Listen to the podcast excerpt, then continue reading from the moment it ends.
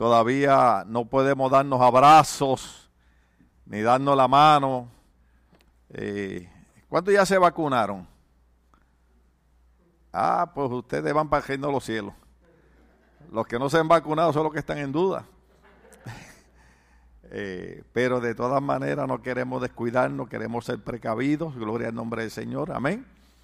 Eh, Jesucristo le contestó al diablo en una ocasión, no tentarás al Señor tu Dios, ¿verdad? Y hay cosas que podemos hacer en fe. Yo estoy en medio de un desierto, Señor saca agua de esa tierra y Dios saca agua. Pero si estoy acá, el Señor me dice, hay mascarillas por todos lados, hay sanitaria por todos lados, eh, tenemos unos filtros. Estos son médicos, gloria al nombre, yo lo voy a poner en, en, medium para que, y todo eso que están alrededor, eso es para purificar el, el, aire, gloria al Señor, para protegerlos a ustedes, gloria a Cristo para siempre.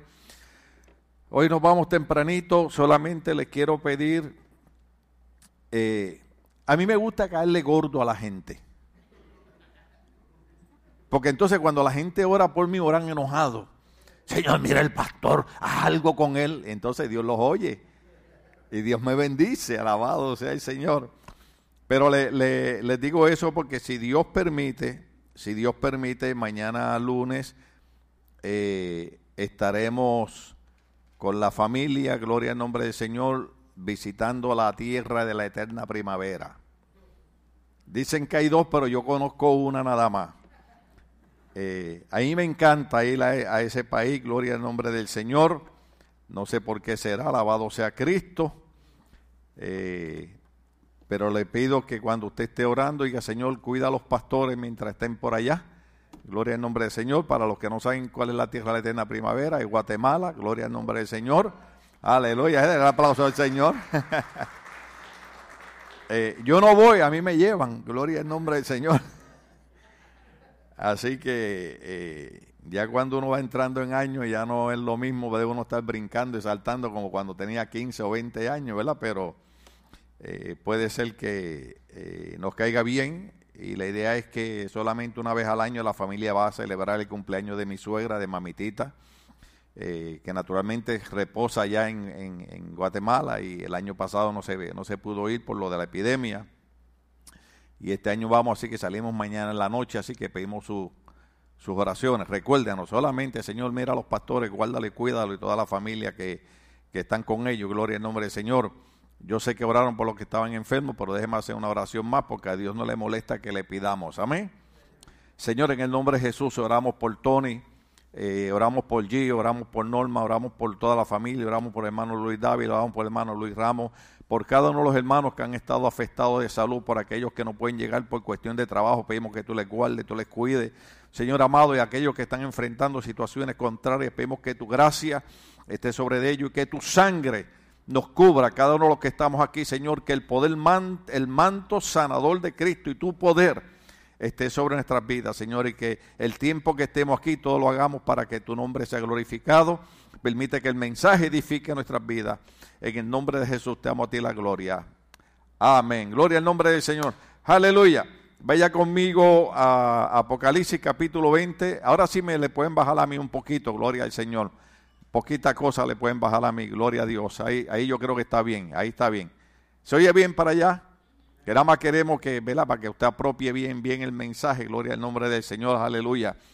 Yo tengo confianza con el hermano Luis Cha, ¿ok? Yo sé que usted lo ven, que él es un muchacho así muy callado, y, ¿verdad? Pero, eh, pero nosotros como somos más o menos la misma edad y Dios nos sacó de los mismos brincos, pues a veces cuando... Ahora no podemos compartir tanto como antes, ¿verdad? Por la cuestión esta, cuestión de la... Pero a veces pues eh, bromeamos y compartimos. Y cuando yo lo vi que entró ahí con el baby, yo dije, Dios sigue haciendo los milagros de Abraham y Sara. Yo dije, María Flora, pero ¿cuándo fue? No, no vimos la barriga. Pero yo pienso que, es un nietecito o algo. Bisnieta. Es un aplauso a Dios por eso, hermano. ¡Wow! Bisnieta ya, qué, qué, qué, qué bella, gloria al nombre del Señor. Nos alegramos que estén aquí. No, pero cuando yo vi que entraste con el carrito, dije, Dios sigue haciendo milagros. Alabado sea el Señor. Aleluya. Gloria a Dios para siempre. Así que nos gozamos. Vaya conmigo a Apocalipsis capítulo 20, eh, versos 7 al 15. Vamos a seguir con el mensaje titulado El mensaje que no quiero escuchar, la segunda parte. Amén. Gloria al nombre del Señor. Todos somos de casa, nadie nos visita por primera vez. Gloria al Señor. ¿Cuántos están los aires? Eh, póngalo en 74 low para que no me le dé mucho frío a los hermanos, porque el frío me los duerme, alabado sea el Señor. Después yo creo que soy yo, que la predicación no sirve y es que los hermanos, el frío los está durmiendo, alabado sea el Señor. Aleluya. Aunque hay gente que no importa si haga frío o haga calor, la predicación esté buena o esté mala. Así, esa revelación que Dios le da, alabado sea Cristo. No, no, yo cuando veo a un hermano dormido, Dios, Dios le está hablando algo, Dios le está revelando algo en el reino de los cielos, alabado sea el Señor. Ahora eso sí, hermano, usted se puede dormir, usted se puede caer en la silla, yo sigo predicando. Así que si alguien se cae al piso, usted déjelo hasta que termine el culto. Amén. Gloria al nombre del Señor. Y, a veces uno tiene que tener cuidado cuando bromea, ¿verdad? La, vida nos da muchos golpes y uno trata de animarse y uno trata de, de agarrar de agarrar vida. Una vez llegaron los bomberos ahí al frente y los hermanos estaban todo el mundo pendiente. Oiga, porque qué averiguado son los hispanos. El culto es acá y ellos pendientes ya, ¿qué estaba pasando? Ese que digo, no, hermano, tranquilo, echa que los bomberos vienen a recoger al diablo que se cayó ahí al frente. Y que, que cuando termina el culto, los hermanos me dicen, no, hermano, fue el hermano Casinica que le dio un patatú ahí, cayó ahí vinieron los bomberos. Y yo dije, ay, Señor, te pido perdón. yo no sabía que había sido un hermano que, y un hermano muy bueno, eh, se, se, fue para México o algo para allá, gloria al nombre del Señor. Eh, todo el mundo se quiere ir para México porque es el país más tranquilo, es el país donde más seguridad hay, más paz. Hay algunos que los quiero enviar de misionero para allá, especialmente para allá por, por, Michoacán, los quiero enviar por allá, alabado sea el Señor. Eh, eh, a mí me han invitado para México, pero tengo tantos compromisos aquí que no puedo ir. Gloria al nombre del Señor. Así que, pero hay algunos líderes aquí que creo que, que sería bueno que fueran. Alabado sea el Señor. Eh, quiero dar gracias a los hermanos. Pásenme en la foto, la iba a pasar al final de culto, pero como el mensaje es de cinco minutos, pásenme en la foto del trabajo que estamos haciendo ahí atrás. Eh, mire, hermano, eso estamos ahí, eso me, me, dio un trabajar romper toda esa pared ahí. Gloria al nombre del Señor, pasa a la otra, gloria al Señor. eso es ahí al lado, alabado sea Cristo, pasa a la otra. Eh, toda esa tierra tuve que removerla y echarla ahí al lado, alabado sea Cristo. Así que los que están al lado izquierdo mío, la única pared que se va a caer es esta. Aleluya, gloria al Señor. ¿Qué significa eso? Que tuvimos que estar haciendo un trabajo porque cuando llueve el agua se nos estaba metiendo para acá, tuvimos que poner eh, madera nueva y hacer unos arreglitos y, le estaba diciendo a los hermanos los otros días, y déjenme repetirlo, que yo pensé que, que los muchachos iban a poner una tira ahí negra, una cosa ahí, chapopote, ¿no? Y dijimos, eso sale como unos 500 dólares. Hermano, la cosa va ya sobre 6.500 dólares. No los mando más a hacer nada. ¿Qué significa eso? Que damos gracias a Dios los muchachos. José, Nacho, Francisco. ¿Quién más ha estado ayudando ahí? Juan. ¿Quién más? ¿André? Ángel. Ángel también, gloria a Dios. Y yo como la mosca en el cuerno de los, de los toros. Alabado sea el Señor, ¿verdad? Alabado sea el Señor. Así que damos un aplauso a Dios por los muchachos que han estado trabajando aquí. Gloria al nombre del Señor. Eh, eso es un trabajar serio, sinceramente. A mí me da, eh, me da pena, oro por ellos, que Dios los ayude y los fortalezca. Gloria al Señor. Pero cada trabajo que hacemos en la iglesia es porque hay que hacerlo, hermano. Amén. No hacemos cosas porque no hay más nada que hacer, sino porque hay que hacerlo. No queremos que se nos caiga el templo, alabado sea el Señor. Y por eso le pedimos que según Dios le haya bendecido, usted pues coopere con sus donaciones eh, financieras para nosotros mantener, ¿verdad? Eh, cubierto todos los gastos y no meternos en deuda. El secreto es no meternos en deuda. Amén. Juntar el dinero y tratar de, de que cuando se termine el trabajo no se deba nada y así seguimos hacia adelante. ¿No se alegra usted que siempre estamos arreglando el templo y cuando el templo, alabado sea el Señor, el lugar donde el Señor está presente, la Biblia dice, donde hay dos o más reunidos en su nombre, Él está. Él está aquí, el Señor está aquí, Él no miente, Él no falla, en Él no hay errores, en Él no hay confusión, Él está aquí en este día, gloria al nombre del Señor. Bueno, déjeme empezar la Apocalipsis capítulo 20, verso 7 al 15, que fue el que usamos eh, la semana pasada, que ya usted lo leyó conmigo, pero déjeme pasar primero la foto, pásame primero la foto de, del pastor Weisberg, creo que se llama, o Wiersby se llama. Este pastor Warren Bishby es un pastor teólogo, un filósofo cristiano sobresaliente, ya mayorcito.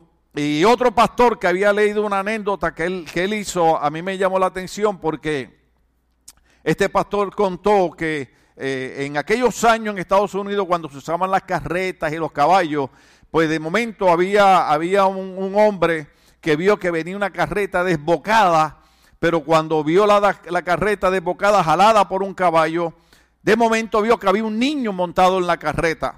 Y aquel hombre salió corriendo, corriendo y se tiró encima del caballo, hermano, y logró jalar la rienda y detuvo el caballo y le salvó la vida al niño que estaba en la carrera.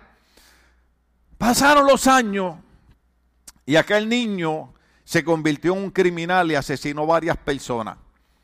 Solamente le pudieron probar un caso pero cuando fue a la corte, el muchacho se queda mirando al juez y de momento reconoce que el juez es el hombre que muchos años atrás, cuando él era un niño, le había salvado la vida en la carreta. Y entonces el hombre dijo, me salvó la vida en aquella ocasión, ahora le voy a decir que tenga misericordia de mí, que se acuerde que él me salvó la vida. Y así lo hizo. Y el juez lo miró y le dijo, Joven, cuando usted era un niño, yo fui su salvador. Hoy yo soy su juez y lo condeno a la horca. Cuando leemos Apocalipsis, capítulo 20, verso 7 al 15, nosotros naturalmente envolvemos las resurrecciones que explicamos en el mensaje anterior. Pero entre esas resurrecciones hablamos, inclusive mencionamos las de Daniel también, se mencionan de que habrán dos resurrecciones. La resurrección de los justos, aquellos que han aceptado a Cristo como Señor y Salvador de su vida, aquellos que se han rendido al Maestro, aquellos que han echado las burlas y las historias raras a un lado y han reconocido que verdaderamente Cristo no es una historia, no es un cuento, sino que vino realmente a dar su vida por nosotros en la cruz del Calvario. Y otros eh, también resucitarán, pero en la primera resurrección van a resucitar para vida eterna con Cristo en el reino de los cielos. Los otros, dice la Biblia, resucitarán para un día de juicio donde vivirán apartados por la eternidad del Señor. ¿Qué significa eso? Que cuando usted lee el libro de Hebreos, usted va a encontrar un verso bíblico que dice que Jesucristo aparecerá por segunda vez, pero no con relación al pecado, sino para juzgar las naciones. ¿Qué significa eso? Que un día, y lo celebramos hace par de semanas, cuando estábamos hablando de Pascua, un día Cristo apareció cumpliendo la profecía de Isaías 53, donde sería golpeado, sería maltratado, sería desfigurado. Eh, el apóstol Pedro, como predicó Maldonado el viernes, eh, eh, especifica y habla y dice que el castigo de nuestra paz cayó sobre él, por su llaga fuimos curados. la Biblia dice en Isaías 53 que eh, eh, estuvo tan desfigurado que no parecía ni siquiera un hombre. Cristo la primera vez que apareció vino a sufrir y a cargar el dolor de nuestro pecado. El castigo de nuestra paz cayó sobre Cristo. Ustedes conocen la historia. Eh, muere en la cruz del Calvario, lo sepultan en, la tumba de José de Arimatea para que se cumpliese la profecía, eh, con los impíos en su muerte, más con los ricos en su sepultura. Todo lo que ocurre con Cristo es profecía bíblica. Pero también encontramos que al tercer día Cristo se levanta de entre los muertos. ¿Se acuerda cuando las mujeres fueron al sepulcro? Que había un ángel sentado sobre la roca Y la mujer creía que era alguien que cuidaba y le dijo, ¿dónde está el maestro? Y el ángel le dijo, ¿a quién buscas? A Jesús de Nazaret. No está aquí. Ha resucitado, como dijo. Y sabe qué le dijo el ángel? No busques entre los muertos al que vive para siempre. Por eso es que nosotros no creemos en religiones que nos llevan a, adorar a Dios por medio de otros sistemas que no sea Cristo. Porque el único camino de salvación, 1 Timoteo capítulo 2, verso 5 dice, hay un Dios y un solo mediador entre Dios y los hombres, Jesucristo hombre. Por eso es que nosotros creemos que el único camino de salvación es Cristo, porque en sus propias palabras Él dijo, yo soy el camino, soy la verdad y soy la vida. Entonces, Cristo se levanta de entre los muertos. Primicia, ¿se acuerdan el mensaje pasado? Cristo fue el primero que resucita y presenta las primicias al Señor. Por lo tanto, usted y yo no estamos en una religión muerta, usted y yo no estamos en una ideología política, usted y yo estamos en el camino de la verdad. Usted y yo estamos en aquel que dijo, todo aquel que cree en mí, aunque esté muerto, vivirá, porque yo soy la resurrección y soy la vida. Nosotros no estamos aquí de tonto, no estamos perdiendo el tiempo. Estamos aquí porque hemos creído en uno que no solamente predicó, que no solamente profetizó, que no solamente murió, sino que con su resurrección probó que todo lo que había dicho era cierto. Lo único que falta es que Él levante la iglesia que somos nosotros. Recuerde que Apocalipsis capítulo 20, eso es lo que nos refiere a cada uno de nosotros. Nosotros estamos ahora en la etapa de la iglesia, la iglesia que se funda después que Cristo resucita. Pero recuerde que hay un evento que está próximo a acercarse, que muchos pastores han dejado de creer en él, muchas personas han dejado de creer en él, y es el arrebatamiento de la iglesia. Es lo que la Biblia llama en la palabra original paso y paso es llevarse algo de cantazo. Por eso es que la Biblia dice, aunque pastores que han tratado de decirlo de otra manera, pero la Biblia dice que Cristo vendrá como ladrón en la noche. Lo que significa no es que Cristo es un ladrón, sino que cuando tú menos esperas, de momento alguien se metió a tu casa y te robó. O sea, cuando inesperadamente, cuando tú no sabes qué es, y, pasan los años, hermano, y a veces nosotros pensamos, eh, eh, eh, ¿cómo va a ser esta cosa? ¿Cuántos años llevamos esperando la venida de Cristo? Pero la Biblia también dice en las mismas cartas de Pedro que la gente se burlaba y decía, oh, desde los tiempos nuestros padres nos están diciendo que Cristo viene y no ha venido. Pero para Dios mil años es como un día. Lo que son tal vez para mí 48 años sirviendo al Señor, milésimas para Cristo. Pero lo importante no es esto. Lo importante es que puede ocurrir el rapto hoy o podemos morir hoy. Yo sé que hay gente que no le gusta que yo mencione esto, pero tengo que mencionarlo porque hoy pensaba en esto. Hoy yo estaba en la sala repasando el mensaje y decía, todos los domingos yo hablaba con mi hijo en la sala y un día mi hijo salió a la iglesia a ayudarme. Tenía 36 años de edad. Y lo menos que sabía no era que ese era el último día que nos iban a despedir. Y murió ahí en ese ático. ¿Qué significa eso? Que usted y yo sabemos que vamos a morir, pero no sabemos cuándo. Puede ser hoy, puede ser el mes que viene, pero lo importante es, si morimos hoy, hemos puesto nuestra fe en el Cristo resucitado, por eso es que hay un corito que cantaban los viejitos que tal vez no tenían una voz fantástica, tal vez no tenían el equipo que tenemos, pero ellos cantaban un corito que decía, si en esta noche viniera Jesús, ¿cuál es la excusa que vas a poner? No tienes excusa, no tienes perdón, no tienes entrada a la tierra de Sión. ¿qué significa eso?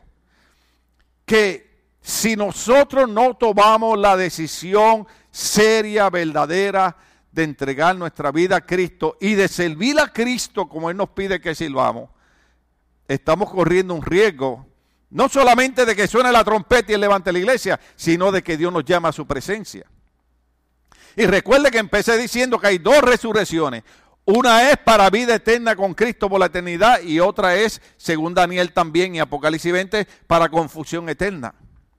Ve, eh, eh, el enemigo, eh, Pablo lo compara como una serpiente, ¿Cuántos lo saben? ¿Cuántos saben quién es el enemigo?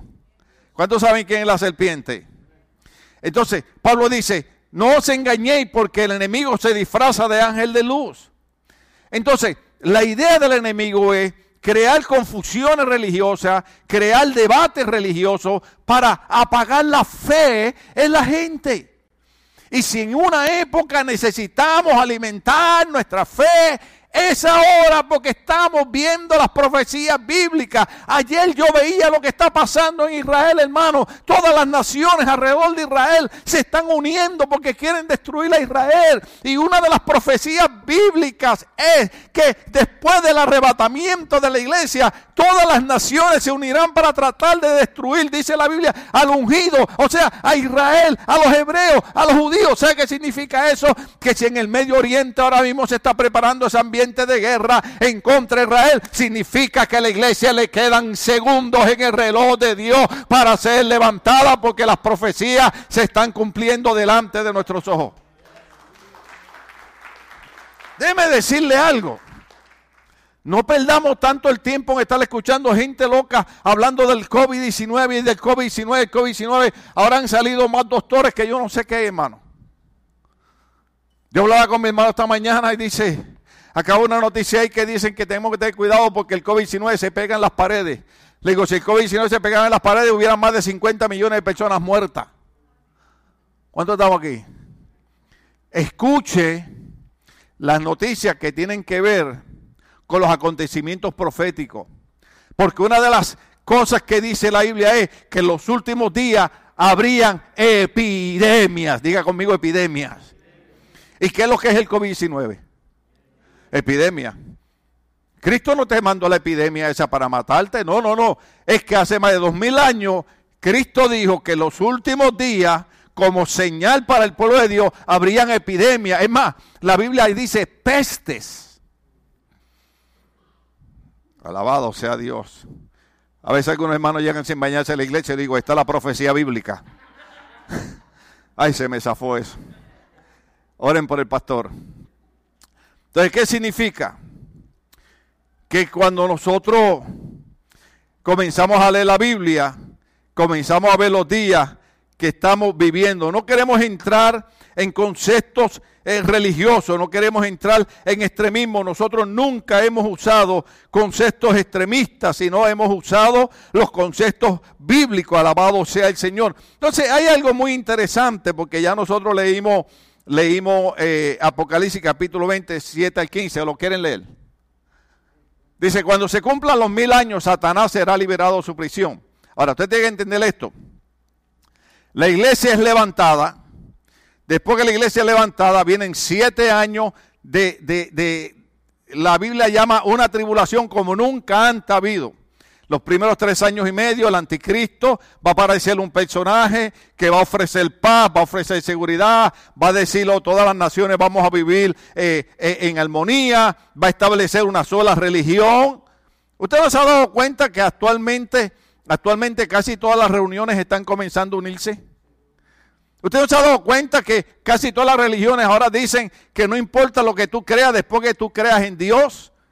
No, pues déjame decirle algo, es bueno creer en Dios, pero es importante lo que uno cree, porque una cosa es creer en Dios, porque la Biblia dice que hasta los demonios creen en tieblan, y otra cosa es creer en Cristo, que es el único camino hacia Dios.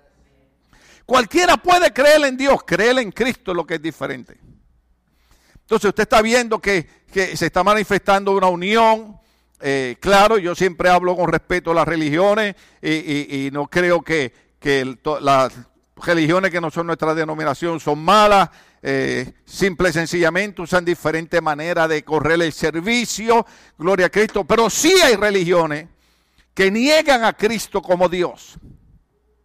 Negar a Cristo como Dios es negar la salvación. Jesucristo le dijo a Felipe, el que me ha visto a mí ha visto al Padre que me envió. Cristo es Dios manifestado en carne, por eso es que Él es nuestro Salvador. El único que podía pagar el precio por nosotros era alguien que no hubiese pecado y se llama Jesucristo. Cuando Dios hizo un pacto con Abraham, dice la Biblia, no habiendo nadie más grande que Dios juró por sí mismo. Entonces Cristo es el único camino de salvación. Creer en Dios, hasta los demonios creen en Dios. Creer en Cristo. Evangelio según San Juan dice, a los suyos vino y los suyos no le recibieron, más a los que les recibieron, les dio el poder de ser hechos hijos de Dios. Entonces esa parte es muy importante. Entonces, se cumplen siete años, después los tres años y medio, los últimos tres años y medio son años de persecución, son años de, de, de, de, cosas desastrosas, pero la iglesia no está aquí, la iglesia ha sido levantada. Pero durante esos siete años Mucha gente que se burló de nosotros, mucha gente que nos da la espalda, mucha gente que dice que estamos locos, cuando vean ese cumplimiento de la gran tribulación, van a decir, era verdad lo que predicaban en la iglesia Ministerio Lobo. Sí, se levantó la iglesia y ahora estamos en la gran tribulación. Y mucha gente va a aceptar a Cristo en esa época. Lo único que la Biblia dice, que la salvación en esa época le va a costar la vida. Dice, muchos hallarán la vida por medio de la muerte. ¿Por qué? Porque toda persona que durante la tribulación confiesa a Cristo como Señor y Salvador de su vida va a ser eliminado. No vayamos tan lejos. En el área del Medio Oriente, hoy en día, y en áreas en África, hoy en día, cualquier persona que se identifica cristiano les queman la casa y los matan, les cortan el cuello. En el siglo XXI. Lo que pasa que usted y yo estamos aquí quejándonos de que el COVID-19 no nos deja salir a la fiesta. Cuando hay gente que le están cortando la cabeza, le están matando a los hijos al frente, le están quemando la casa, una congregación con pastor y todo adentro le metieron fuego. Por favor, uno lo sugiere que chequee ahí afuera, alabado sea el Señor. Usted sabe lo que es que usted está en el culto y de momento rodean la iglesia y le meten fuego, hermano. El hermano Ángel me envió un video de lo que yo había hablado el domingo pasado en Canadá el pastor que está preso. ¿Por qué? Porque el pastor dice, ¿cómo es posible que las cantinas están abiertas? Los negocios están abiertos, las playas están abiertas, los parques están abiertos y lo único que, que no puede estar abierto es la iglesia. Lo más esencial que hay, hermano, no es la cantina donde la gente va a emborracharse. Lo más esencial que hay no es donde la gente va a estar brincando. Lo más esencial ahora es la iglesia donde la gente un año después debiera venir a decirle al Señor, en la iglesia te doy gracias porque pasé un año y tu sangre me cuidó de ese COVID-19. Lo que debiera estar lleno son las iglesias, dándole gracias a Dios de que Dios nos ha cuidado.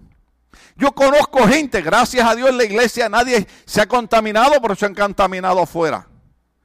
Pero yo conozco gente en la iglesia que se han enfermado, pero hemos estado orando, la iglesia está orando y han logrado vencer el COVID-19 porque cuando la iglesia ora, las situaciones cambian. Bendito sea el Señor. Entonces dice que cuando el Señor, después de la gran tribulación, el Señor viene con su iglesia y establece mil años de, un reinado de paz. Y, durante mil años todo es tranquilo, personas reconocen que Cristo es el Señor, nacen niños y todo es felicidad. Imagínense, mil años de felicidad. ¿Cuántos matrimonios aquí no le gustaría eso? Ah, bien. Un solo amén de una mujer que, que yo no sé si fue ella la que puso los otros días ahí en Facebook una foto de una niña con un niño y la niña con una vara en la mano y le decía al niño, yo no soy mandona, es que yo tengo una unción de autoridad. Bueno, gloria a Dios. Pues no le gustarían a los matrimonios, no mil años, 30, 40 años de, felicidad, de armonía. ¿Cuánto estamos aquí todavía? Te.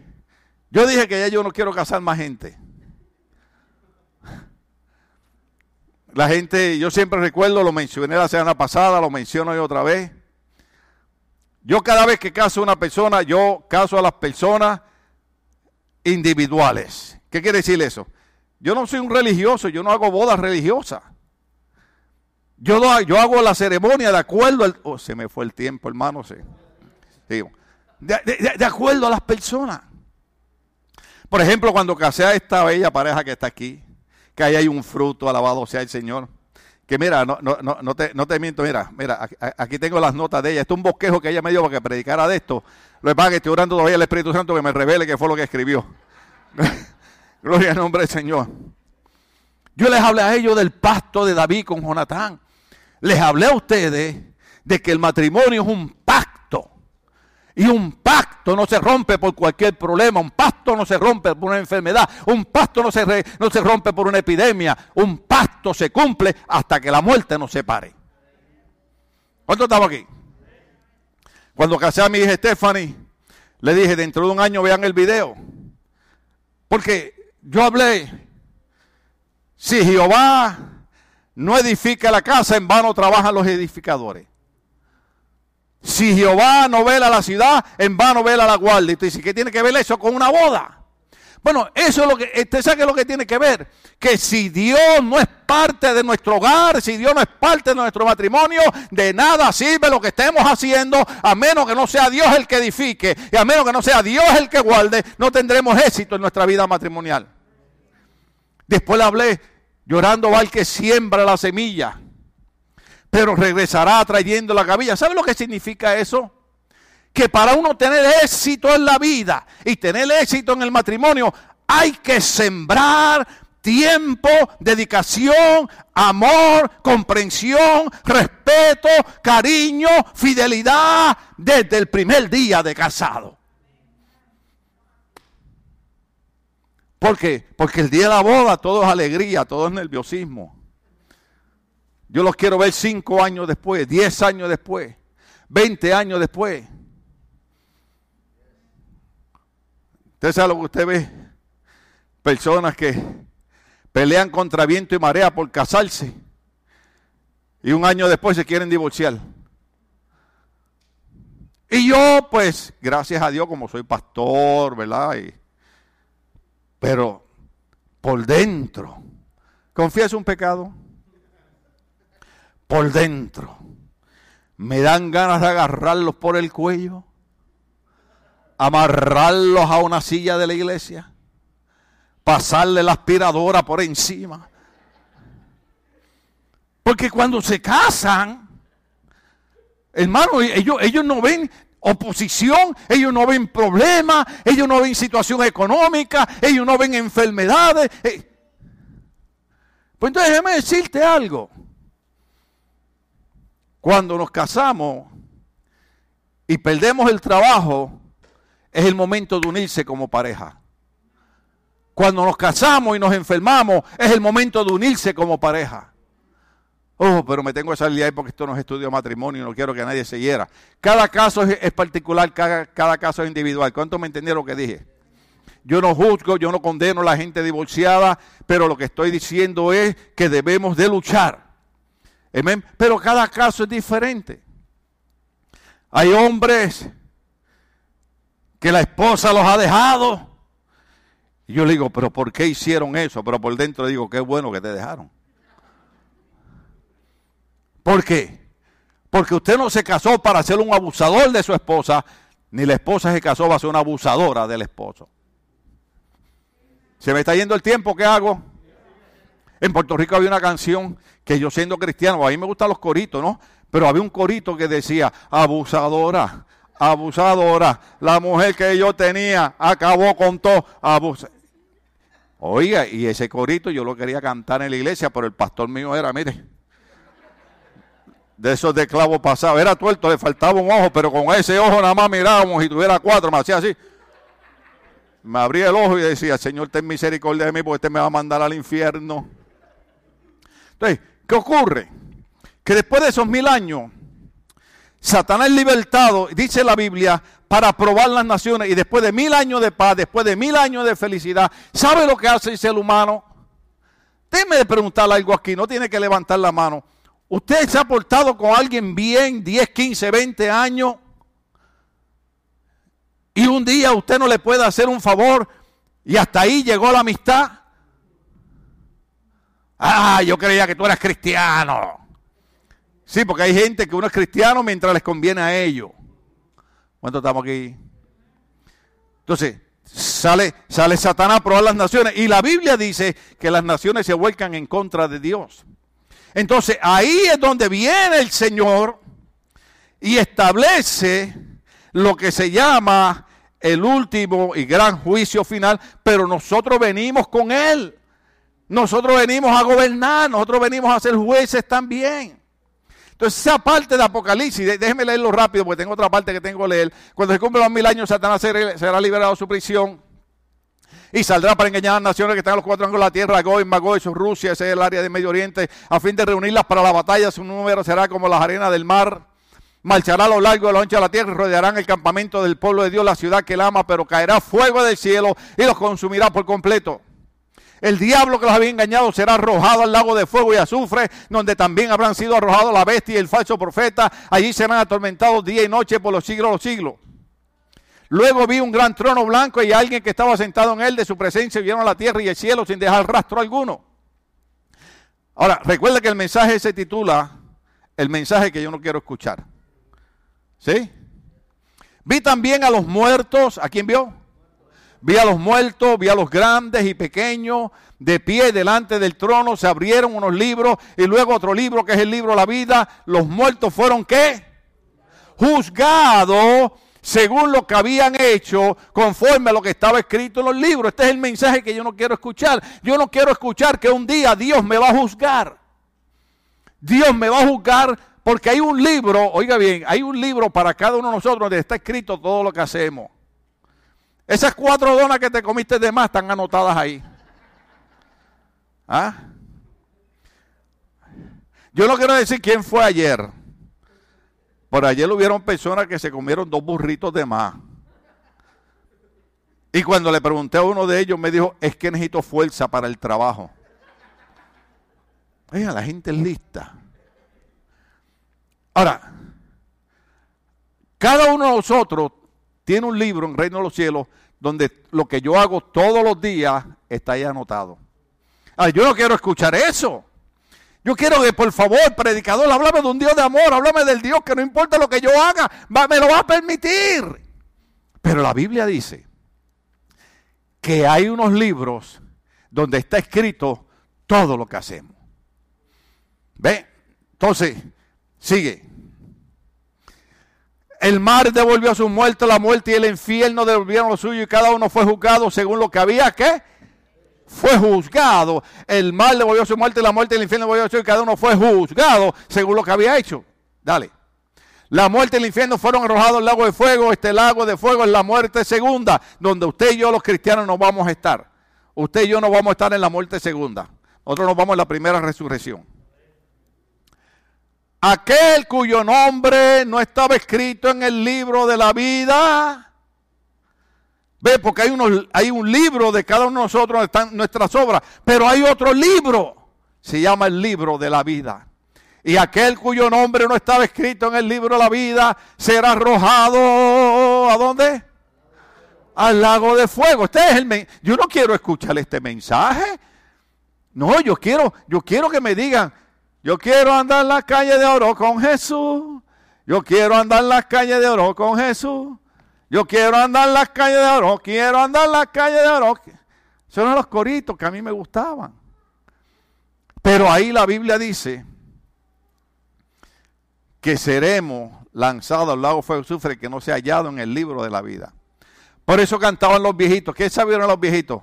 Decían, con letras de oro escrito está, escrito está, escrito está, con letras de oro escrito está mi nombre más allá. Más allá, mi nombre escrito está. Yo espero que el nombre de cada uno de nosotros esté escrito en el libro de la vida. Y de la única manera que ese nombre es escrito en el libro de la vida es cuando abrimos nuestro corazón y aceptamos a Cristo como Señor y Salvador de nuestra vida. Óigame bien, voy a decir algo aquí un poquito ofensivo. A mí no me interesa lo que usted opine, usted crea, pero un día se va a abrir un libro que se llama el libro de la vida y si su nombre no está escrito en ese libro de la vida, este no es el mensaje que yo quiero escuchar, pero dice, serán lanzados al lago de fuego. Y de la única manera que mi nombre puede estar escrito en el libro de la vida es cuando aquí en este lado yo abro mi corazón y digo, acepto a Cristo como Señor y Salvador de mi vida. Bendito sea el Señor. Ahora, ya que avanzamos con eso, ya que corrimos por ahí, alabado sea el Señor, yo quiero que vayan a 1 Corintios capítulo 4, verso 14. 1 Corintios capítulo 4, verso 14. ¿Usted se recuerda una vez que yo predico un mensaje sobre no mates al mensajero? ¿Cuántos saben que los pastores, los evangelistas, los líderes que predican, somos solamente los mensajeros? Hay gente que dice, ah, es que el pastor lo que predicó. Oh, el pastor lo dijo por mí. No, hermano, yo no predico por nadie en particular. Yo tengo que predicar lo que está en el libro de Dios. Ahora, cuando Pablo escribía a las iglesias, Pablo en el capítulo 4, verso 14, 1 Corintios, esto es bien importante porque Pablo escribía a la iglesia de los gentiles, que somos nosotros. Cuando Pablo escribía, Pablo decía, no les escribo esto para avergonzarlos ¿Ve? Y yo tomo esa parte para mí. Cuando hoy me toca predicar un mensaje como el que prediqué el domingo pasado y como el que estoy predicando hoy, yo quiero que la iglesia entienda que uno no está predicando eso para avergonzar a nadie. Sino que Pablo dijo, no les escribo esto para avergonzarlos, sino para amonestarlos. ¿Sabe lo que es amonestar?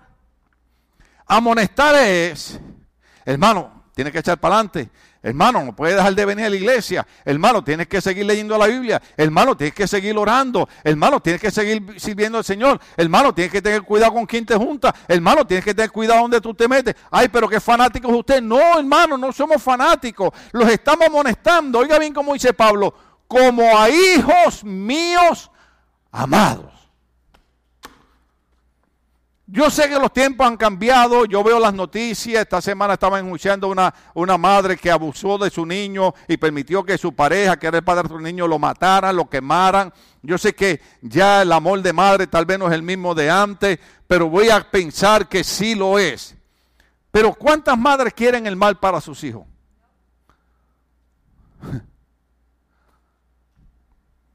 Yo como padre, yo no quiero el mal para mis hijos. ¿Ah? Algunos hermanos dirán, ahora podemos aprovecharnos el pastor porque tiene cuatro discos rotos y ya no puede pelear como antes. Tranquilo, yo tengo tres pistolas en la casa. Cada una de, ah, un calibre diferente. Y si no funciona la pistola, tengo un bate de aluminio. ¿Cuánto estamos aquí todavía? Y si no, no saquen el diablo que está dentro de cada uno de nosotros. Ah, porque usted ahí se ve muy santo. Por alguno de ustedes que de momento le sale ese monstruo que lleva adentro. ¿Ah? Usted no ha tratado personas que son, son la gente más maravillosa del mundo y de momento usted dice, me la cambiaron. No es.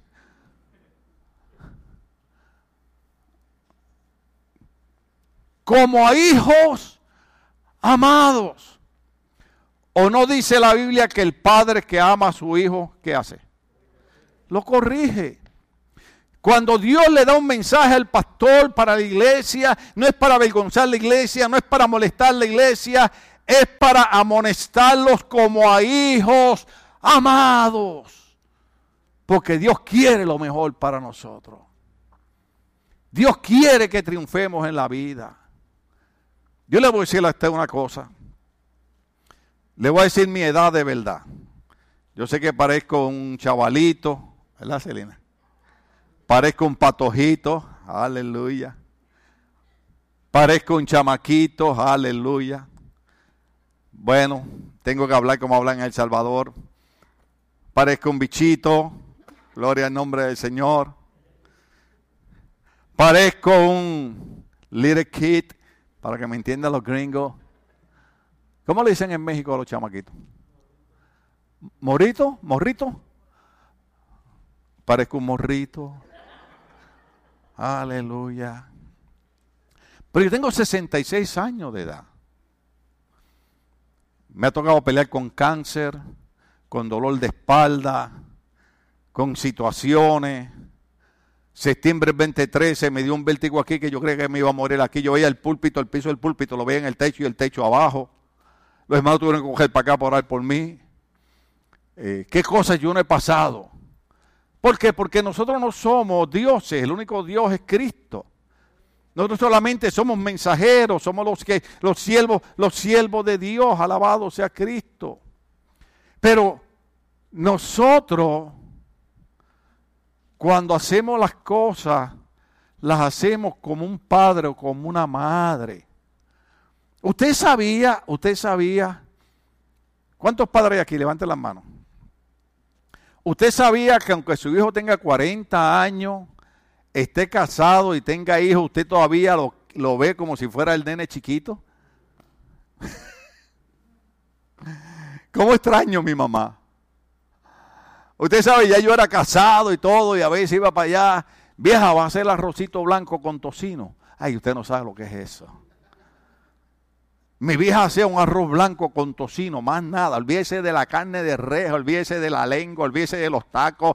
No, arroz blanco con tocino, manteca, que yo era manteca, que yo no era aceite, que yo era manteca. Oiga, todo lo que hace daño, qué sabroso es. Ah, y el tocino viene del cerdo, del puerco del pig, del lechón del coche. Oiga, hermano. Y después le voy, a dar, le voy a dar un secreto. No había mejor cosa. Hermana Miriam, usted se tiene que acordar de esto. No había mejor cosa que comerse el arroz blanco con tocino con las manos. Oh, aleluya. Usted agarraba así y hacía una montañita de arroz, así con los dedos todos sudados, así. Porque acuérdense, nosotros tenemos sal en el cuerpo. Y hacían una montañita. ¡Oh! Alaba la gloria de Jehová. Uno ya casado con hijos, con nietos, y no quiero que nadie se sienta mal, y hasta con bisnietos. Mm. y todavía mamá y papá nos ven. Este es mi hijito. Hay, algunas madres, algunas madres que dicen, este es mi bebé. digo, ¿cuál? Este. ¿Cuál bebé? Este, este bebé de 6 pies, 50 años de edad. Mi esposa me bromea, se burla de mí, hermano. Porque vamos a Puerto Rico y me encuentro una vieja de 60 años. Y le digo a Cindy, esa muchacha es amiga mía de chiquito. Y Cindy me dice, ¿cuál muchacha? La anciana esa que viene por ahí.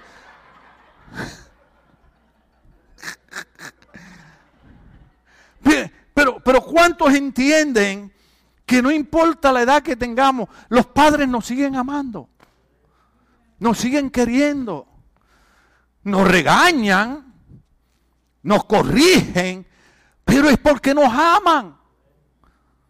Usted sabe, hasta que usted no pide su mamá y su papá, usted no entiende que todos los regaños que su mamá le dio y su papá le dio era porque lo quería.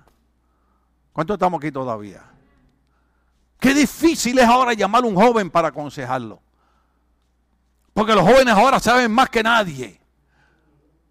Mire, lo mejor que yo pude ver en Facebook fue cuando alguien puso el comentario ahí que puso, cuando tus hijos se burlen de ti porque como padre no conoce la tecnología, acuérdale a tu hijo que tú le enseñaste a usar una cuchara para comer. ¿Cuántos estamos aquí todavía? ¿Ah? Lo que pasa es que los hijos llegan a una edad y, uno va envejeciendo. Y, entonces ellos creen que, que, uno no sabe nada de la vida. ¡Eh! Abre los ojos. Sabemos más que tú tres veces. Pero nos hacemos los locos. En Puerto Rico decimos, decimos, nos hacemos los locos para que nos carguen. ¿Entiendes? Y a veces los jóvenes hablan y uno dice, me voy a quedar callado porque yo enseñé aquí en la Universidad Teológica que uno puede aprender de dos maneras. Usted puede aprender por sabiduría o puede aprender por consecuencia. Sabiduría es cuando tú prestas atención a una persona que ha vivido más que tú y te dice, no hagas esto porque te va a ir mal. Consecuencia es que aunque te hablan sabiduría, tú lo quieres hacer y hasta que no te das el golpe, no entiende que la sabiduría te estaba diciendo la verdad. Cuando el pastor predica, ay, el pastor es que están religiosos. No, no, no, es la sabiduría hablándote. Pero hay gente que quiere aprender por consecuencia. ¿Ah? Si no, pregúntale a los policías. Cuando la persona se pasa a la luz roja. Y el policía le dice, usted se pasó la luz roja, tengo que darle un ticket. No, que esto, lo otro. Voy a darle un ticket. la consecuencia. Pero ya la había aprendido por sabiduría, porque se supone que tú que tienes licencia, tú que haber tomado exámenes o no. O aquí también hay mordidas. ¿Ah? O si no, te sabe la historia de los policías, con respeto a todos los policías. Yo respeto esa, esa placa, ¿no? El policía que detiene a un hombre que va a de velocidad y el policía le dice, María, estoy a punto de terminar mi turno. Si tú me das una excusa que yo nunca he escuchado, yo te dejo ir sin darte el ticket. Y el hombre mira al policía y le dice, mire, yo le voy a decir a usted la verdad oficial, no lo voy a engañar. Hace tres años mi esposa me abandonó y se fue con un policía. Y cuando yo vi que usted venía detrás de mí a esa velocidad, yo pensé que era aquel policía que la traía de regreso.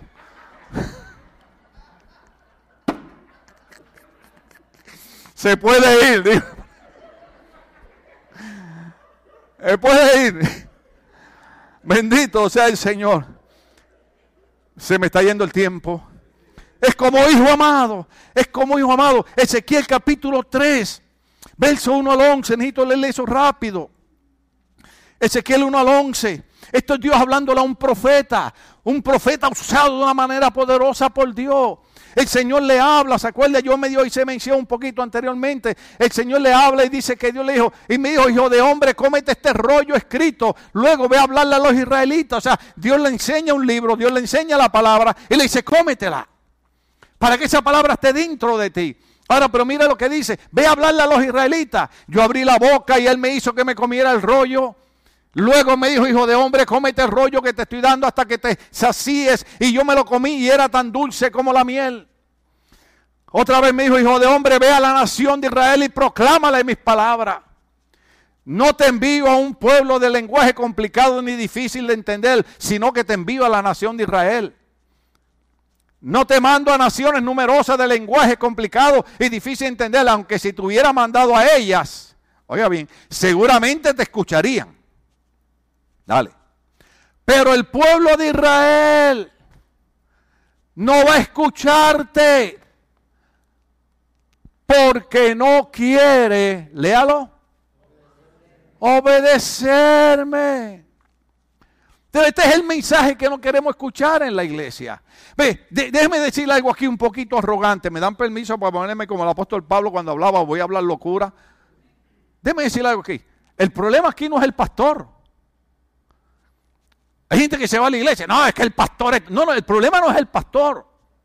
El problema no son los líderes. El problema no es la iglesia.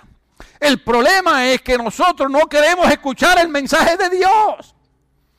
Porque el mensaje de Dios nos pide que cambiemos nuestra conducta. Entonces el Señor le dice, el pueblo de Israel no va a escucharte porque no quiere obedecerme. Oiga bien lo que dice, todo el pueblo de Israel es terco y obstinado. Ay, ay, ay. Usted sabe lo difícil que es uno tener que predicar y pensar que habrá gente telca y obstinada que no quiere escuchar la voz de Dios. Pero siempre tiene una excusa. No, es que la iglesia, es que el pastor, es que los líderes. Repito, ni es el pastor, ni son los líderes en la iglesia. Es cada persona que es terca y obstinada que no quiere oír el mensaje de Dios. Qué difícil es predicar esto. Dale, dale, dale rapidito. Uy, voy a tener que dejar la otra parte para el otro domingo. No obstante, ahí caigo yo ahora. No obstante, yo estaré tan terco y obstinado como ellos. O sea, en otras palabras, ustedes no lo quieren escuchar, yo lo voy a seguir predicando. ¿Ah? Ustedes son tercos, yo más. Ustedes obstinados, yo más. Yo voy a seguir predicando. No es fácil, no es difícil porque uno los ama a ustedes.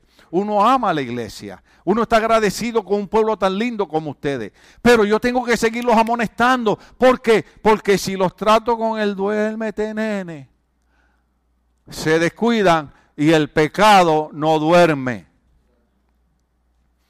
El mal no duerme. 24-7 está trabajando a ver por dónde nos destruye. Y nosotros tenemos que estar ahí. Dale que es tarde, dale que es tarde. Aunque se enoje el pueblo. Pero el Señor dijo, no te van a querer escuchar. Dale rapidito por ahí, alabado sea el Señor.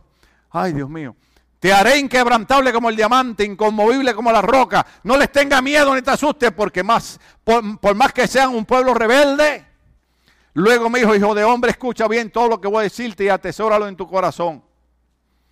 Ahora ve a donde están exiliados tus compatriotas.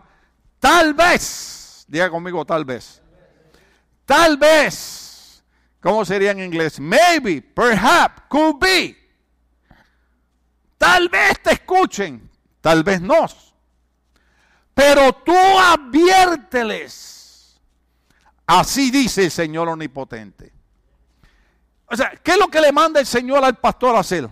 Amonesta a la iglesia y dile que todo lo que está pasando alrededor, epidemia, guerra, terremoto, tornado, todo esto son señales de los tiempos del fin y que pronto viene un levantamiento de la iglesia y que viene una resurrección para vida eterna, viene una resurrección para juicio eterno y que aquellos que estemos en Cristo regresaremos a morar con Cristo y seremos gobernadores también de las naciones. Pero yo tengo que decirle, Tú dile, dile, así dice el Señor omnipotente, gloria al nombre del Señor. Ay, dos minutos me quedan, ¿los puedo usar? Apocalipsis capítulo 10, verso 8 al 11. Apocalipsis 10, 8 al 11. Espero que no sea demasiado material esto, porque a veces el cerebro como que... La voz del cielo que yo había escuchado se dirigió a mí de nuevo. Acércate al ángel que está de pie sobre el mar y sobre la tierra y toma el rollo que tiene abierto en la mano. Me acerqué al ángel y le pedí que me diera el rollo. Él me dijo, tómalo y cómetelo, te amargará las extrañas, pero en la boca te sabrá dulce como la miel. Lo tomé de la mano del ángel y me lo comí, me supo dulce como la miel, pero al comérmelo se me amargaron las extrañas. Entonces se me ordenó. ¿Se le qué? Tienes que volver a profetizar acerca de muchos pueblos, naciones, lenguas y reyes. Cuando Dios llama a un pastor, cuando Dios llama a un predicador, cuando Dios llama a un evangelista, no lo llama para jugar con la iglesia ni distraer a la gente, lo llama para profetizarle de las cosas que vienen. Para que el pueblo vuelva a acercarse al Señor. Termino con Jeremías 7:27 que lo usamos la otra vez. Jeremías 7:27. Mire lo difícil de esto. Tú le dirás todas estas cosas pero no te escucharán. Los llamará, pero no te responderán. Yo le digo a Cindy, este año Dios me ha puesto, aunque hay partes diferentes en el mensaje, pero Dios me ha puesto a predicar el mensaje que prediqué hace 10 años atrás. Y hoy, hoy aquí no hay gente que oyeron este mensaje 10 años atrás es que la iglesia no tiene este proyecto, es que la iglesia no tiene el otro. Déjame decirte algo. ¿Sabes por qué la iglesia a veces no tiene ciertos proyectos? Porque a quien Dios quiere usar es a ti, pero tú no quieres cooperar. ¿Cuántos estamos aquí? Uh, eso es. Uh, qué profecía fea esa. O sea, el pueblo, tú le dirás todas estas cosas, pero no te escucharán, lo llamarán, pero no te responderán. Y este es el mensaje que nosotros no queremos escuchar en una iglesia, hermano. Pues usted ha visto, el hermano Maldonado el viernes dijo algo que me recordó cuando yo estudié en el seminario hace como casi 40 años atrás. Una de las cosas que aprendí es que hay tres maneras de, de ver a Cristo. El Cristo de cultura. ¿Sabe cuál es el Cristo de cultura? El Cristo que lo acomodamos a como la gente quiera que se corra a la iglesia. Acomodamos a Cristo de acuerdo a la cultura. ¿Ok? Está el Cristo bajo la cultura. O sea, ese es el Cristo que la gente dice, bueno, vamos a la iglesia, calmamos la conciencia y nos fuimos y ahí está. Pero está el Cristo sobre la cultura. Ese es el Cristo que nosotros predicamos. El Cristo sobre la cultura es el Cristo aquel que dice, esa es la cultura de ustedes, pero yo soy superior a esa cultura. Yo morí por ustedes para que ustedes no fueran esclavos de la cultura, porque ustedes no fueran esclavos del pecado, para que su libro aparezca en el libro de la vida. Usted tiene que creer en el Cristo de, que está sobre la cultura. Entonces hoy en día vemos que los que predicamos este mensaje somos fanáticos, somos exagerados. Sin embargo, como dijo Pablo, el mensaje no es para avergonzar a nadie, sino para amonestarlos como a hijos amados. ¿A cuánto Dios les ministró hoy? Estamos de pie, querida iglesia, gloria al nombre del Señor, aleluya.